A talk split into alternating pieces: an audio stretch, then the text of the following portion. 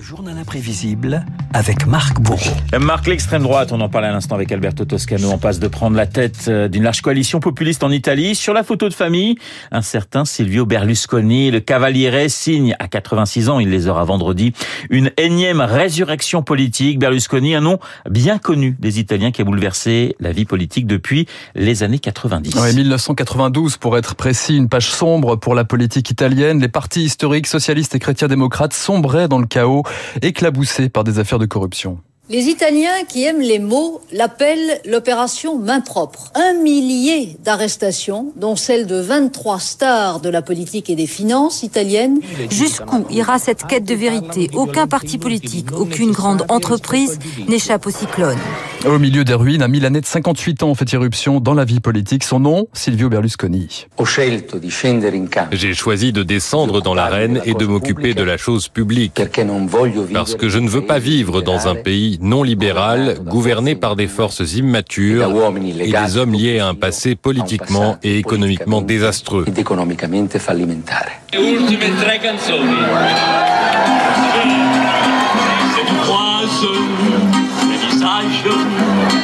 Berlusconi, l'un des hommes les plus riches d'Italie à la tête d'un empire immobilier, football, télévision, sa personnalité aussi fanfaronne que redoutable traverse l'Europe. En France, il lance l'une des premières chaînes de télévision privée, la 5, en 1986. C'est pas une télévision Coca-Cola, c'est pas une télévision spaghetti, ça serait une télévision Beaujolais. Champagne le samedi. Berlusconi, jamais avare d'un bon mot, entend cette fois gérer la politique comme il mène ses propres affaires avec un parti, Forza Italia, Allez l'Italie. J'ai fait beaucoup de choses, j'ai bâti des villes.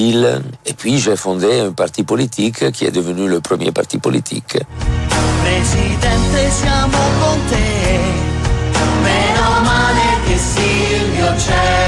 Silvio, il Cavaliere, propulsé président du Conseil grâce à une campagne éclair 94, puis 2001, puis 2008, plus de 9 ans à la tête de l'Italie, un record et un exercice du pouvoir qui confine parfois au mélange des genres. Abbiamo Berlusconi al telefono. Ah, è già in- Buonasera Presidente Berlusconi, mi sente?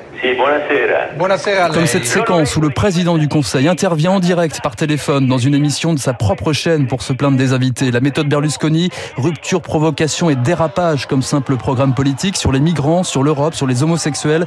Berlusconi connu dans le monde entier aussi pour ses gaffes diplomatiques comme cette plaisanterie douteuse en 2009 sur le président américain. Je vous passe le bonjour d'un homme qui s'appelle... C'est un bronzé. Barack Obama.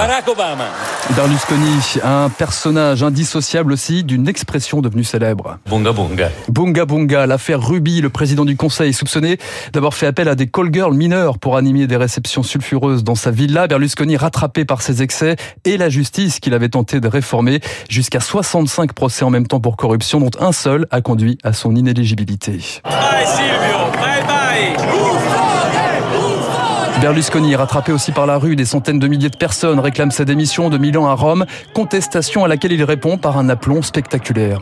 Il n'arrête pas de me dire Berlusconi rentre à la maison. Ça me met dans l'embarras. J'ai 20 maisons. Je ne sais pas dans laquelle aller.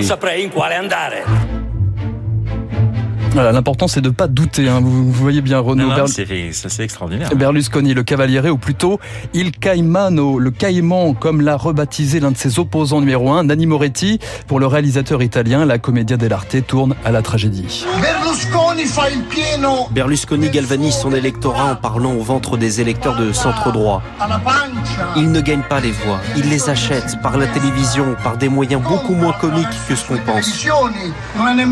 C'est un drame car c'est un personnage violent, autant que les milices mussoliniennes d'il y a 50 ans. Negli anni 50 Mussolini, un spectre qui poursuit les différents mandats de Berlusconi. Le cavaliere, n'hésitez pas à citer le Duce pour définir son orientation politique. Dans son journal, j'ai lu cette phrase. Ils disent que j'ai le pouvoir, peut-être est-ce le cas des responsables de mon parti, mais ce n'est pas vrai pour moi. Tout ce que je peux faire, c'est dire à mon cheval d'avancer vers la droite et vers la gauche, et cela, je dois m'en contenter. E. Ainsi, Berlusconi penche plutôt au centre droit. Il est le premier à faire entrer l'extrême droite et les populistes dans ses coalitions dès 94. La Ligue du Nord, l'Alliance nationale, le Duce Vita, résumé le journal France Soir, des figures post-fascistes euh, qui comptent parmi ses militantes une certaine Giorgia Meloni, 19 ans ici dans ce reportage de France 3. Moi, je crois que Mussolini, tout ce qu'il a fait, il a fait pour l'Italie. Et on ne le trouve pas ça dans les politiciens qu'on a eu dans les derniers 50 ans. Giorgia Meloni deviendra ensuite sa ministre de la jeunesse la plus jeune de l'histoire. C'était à la fin des années 2000, le crépuscule de l'ère Berlusconi.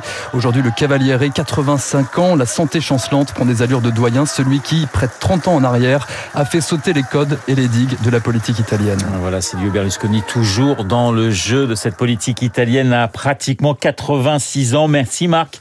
Je vous rappelle qu'à 8h15, cette fois du côté de Guillaume Durand, eh bien, euh, nous aurons le, le plaisir d'accueillir l'historienne Ludmila Akone et notre confrère transalpin Paolo Levi. Il est 7h55 sur l'antenne de Radio Classique, même 7h56 dans un instant. Le décryptage.